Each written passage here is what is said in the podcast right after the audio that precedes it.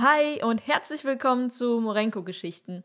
Hier stelle ich euch in jeder Episode eine meiner Kurzgeschichten vor und ich will auch direkt loslegen, denn die heutige Geschichte ist sogar ein Tagebucheintrag sozusagen. Sie heißt Tagebuch einer Spinne. Liebes Tagebuch, du kannst dir nicht vorstellen, was für ein tolles Leben ich habe. Ich sehe Dinge, die kein anderer sieht. Verknüpfungen. Überall. Als sei ich geboren, um sie zu sehen und real werden zu lassen. Ich habe letztens gesehen, wie eine Blüte einer Pflanze ihre Blätter berühren wollte und habe sie durch mein Netz vereint. Die Pflanze hat sich am nächsten Tag bei mir bedankt, indem sie durch ihre neue, freudige Ausstrahlung fliegendes Essen in meine Falle gelockt hat. Man könnte sagen, ich gebe Berührung und Bindung und bekomme Futter dafür. Manchmal sind es sogar mehr Opfergaben, als ich essen kann. Dann frage ich mich, womit ich so viel Glück verdient habe. Ich kann das tun, was ich am besten kann, und werde sogar dafür belohnt. Jeden Tag mache ich mich auf den Weg. Jeden Tag sehe ich Verbindungen, die unbedingt hergestellt werden wollen. Ich glaube, ich habe besondere Augen. Ich sehe Dinge, die unzertrennlich sind aber doch nicht vereint. Deswegen helfe ich. Ich freue mich über jedes Netz, auch wenn es nicht ewig hält. So schaffe ich es zumindest für eine Weile, die Unbeweglichen zu verbinden. Ich höre ihnen gerne zu. Lausche, wie gern sie zueinander finden würden. Heute bekam ich zwei Fliegen dafür als Dankeschön. Wenn ich aufhören würde, meine Netze zu verteilen, würde ich sterben. Es ist schon sowas wie mein Lebensinhalt. Aber wenn ich es tue, sterben andere Wesen. Ich stehe im Konflikt mit mir selbst. Kann aber auch nicht aufhören zu produzieren oder aus meiner Haut raus. Wenn ich aufhöre zu tun, gehe ich gegen meine Natur. Und nun überkommt mich Trauer, dass ich keine Biene sein kann.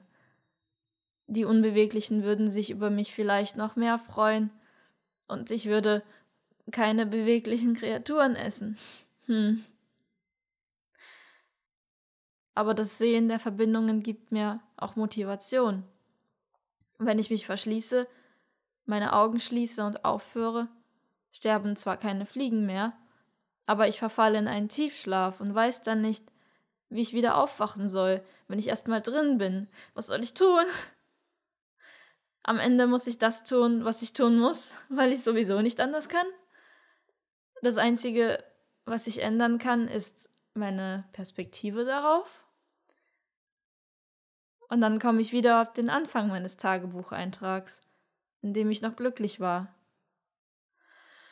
Doch jetzt muss ich aber wieder lernen, mit dem glücklich zu sein, was ich bin und was ich tue, mit meinem Platz in der Welt.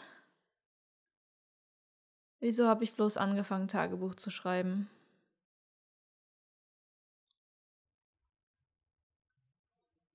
Ja, das war die heutige Geschichte. Äh, ehrlich gesagt wollte ich nicht, dass sie so endet nachdem ich sie so geschrieben habe, mit dem Ende, wieso habe ich überhaupt angefangen, Tagebuch zu schreiben, dachte ich, dass ich vielleicht ein besseres, äh, schöneres Ende für sie finden könnte. Also habe ich anderen Menschen von der Welt der armen Spinne erzählt. Sie haben mir sozusagen Alternativenden vorgeschlagen, indem der eine mir zum Beispiel erzählt hat, dass eine Spinne mal sein Leben gerettet hat. Er meinte, er ist äh, eines Nachts irgendwie auf der Couch eingeschlafen und als er morgen aufwachte, sah er einen Skorpion über sich. Aber dieser Skorpion hat sich verirrt in den Netzen eines Spinnennetzes. Ein anderer Mensch fand die Geschichte aber gar nicht so toll und meinte, dass man der Spinne vielleicht einfach die Beine ausreißen müsse, dass sie dann niemandem mehr wehtun kann. In diesem Moment habe ich begriffen, wie sehr Menschen über sich selbst erzählen, sobald sie den Mund aufmachen. Vielleicht reagiere ich auch so, weil ich die Spinne sehr gern habe und das doch sehr anmaßend fand. Und was mir am Ende dann bewusst wurde, war, dass die Geschichte eigentlich so okay ist, wie sie ist. Ähm ich glaube, dass ich Geschichten schreibe, um zu verstehen. Es ist nicht so, als hätte ich das Ende der Geschichte gewusst von Anfang an. Ich habe einfach angefangen zu schreiben und das ist das, ja, wo, wo die Geschichte hin wollte. Und später habe ich angefangen, sie zu analysieren, was sich da eigentlich alles drin befindet. Und da sind Sachen wie Hassliebe, Ohnmacht, narzisstisch konditioniertes Fehlverhalten, Voreingenommenheit, Gleichgültigkeit, Qual, Dilemma, Trauer, Resignation, Erkenntnis, Zwang, Wiederholung und Infragestellung des Geschriebenen. Also das ist, bezieht sich jetzt alles auf die zweite Hälfte der Geschichte. Die erste war ja eigentlich total süß. Ich schätze, dass das dann auch alles in mir drin ist, wenn ich so eine Geschichte schreibe. Die Frage, die sich am Ende stellt, ist ja, ist es okay, Tagebuch zu schreiben? Also ist es okay zu analysieren und zu reflektieren? Oder macht man alles nur noch schlimmer dadurch? Ich glaube, am Ende haben wir sowieso keine Wahl, weil wir Menschen sind und wir denken und wir unser Denken nicht abschalten können. Aber vielleicht führt das ja irgendwo hin. In meinem Fall hat es dazu geführt, dass ich ein neues Buch lesen will. Ich weiß noch gar nicht, was mich da erwartet. Das Buch heißt Das Kind in dir muss Heimat finden. Ich habe die erste Seite aufgeschlagen und ich lese mal vor, was da drin steht. Das innere Kind ist die Summe aller Kindheitsprägungen, die wir durch unsere Eltern und andere Bezugspersonen erfahren haben. Insbesondere die Kränkungen und Verletzungen aus der Kindheit verankern sich tief im Unbewusstsein und hindern uns als Erwachsene daran, unser volles Potenzial zu leben. Doch wie können wir unser Urvertrauen zurückgewinnen? Das Kind in dir muss Heimat finden, meint die Psychotherapeutin Stefanie Stahl. Denn wer keine innere Heimat hat, kann sie auch im Außen nicht finden. Mit ihrem umfassenden Praxisprogramm können wir das innere Kind nicht nur mit seinem Schatten, sondern auch als positives Sonnenkind kennenlernen.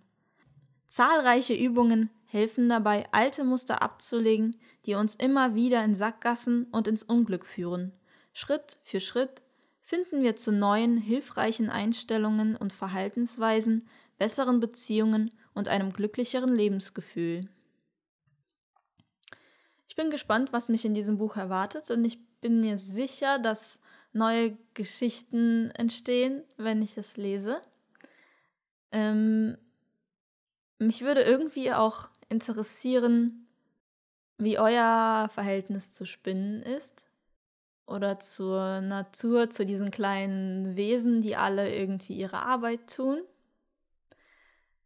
Das erinnert mich an etwas, das mir jemand vor kurzer Zeit gesagt hat. Er meinte, dass eine Frau sich total gerne auf den Boden legt, irgendwo in der Natur.